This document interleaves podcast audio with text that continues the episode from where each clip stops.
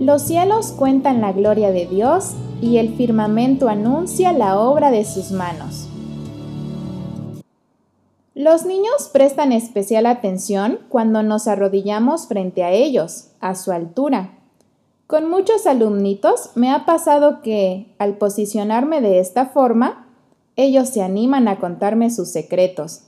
Se acercan y con su cálido aliento y aguda vocecita me cuentan las verdades más importantes de su vida. Que tienen un gatito nuevo, que fueron invitados a una fiesta de cumpleaños o que ayer se rasparon la rodilla.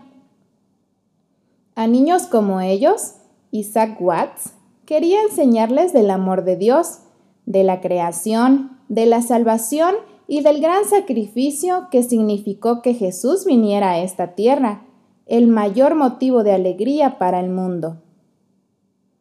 Escribió el primer himnario para niños y uno de los himnos que hoy cantamos, 300 años después, enseña del maravilloso poder de Dios.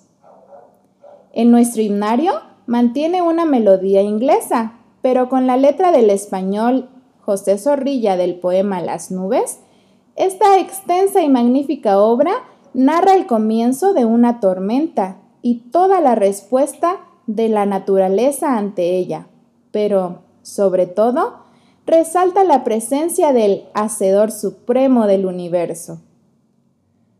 La grandeza del Creador, la maravilla de un amor tan profundo que atraviesa los cielos y atravesó las manos de quien nos dio vida para siempre puede ser algo que reconozcamos inmediatamente al contemplar su obra natural.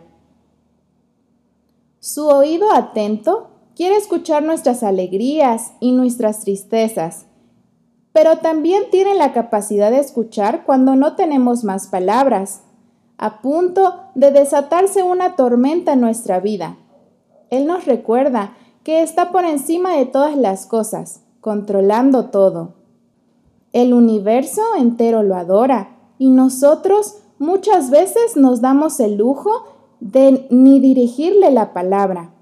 Señor, yo te conozco, mi corazón te adora, mi espíritu de hinojos ante tus pies está, pero mi lengua calla, porque mi mente ignora los cánticos que llegan al grande Jehová. Nos imagino arrodillados a su lado, listos para contarle algo en confianza, porque Él se acercó a nosotros y se puso a nuestra altura.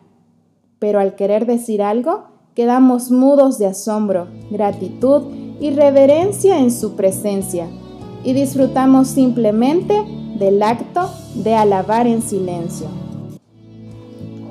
Hoy camino con Dios, el matinal en podcast cortos para aquellos que disfrutamos de escuchar la palabra que tengas un excelente día y no te olvides de compartir. Y ya sabes, por aquí nos escuchamos.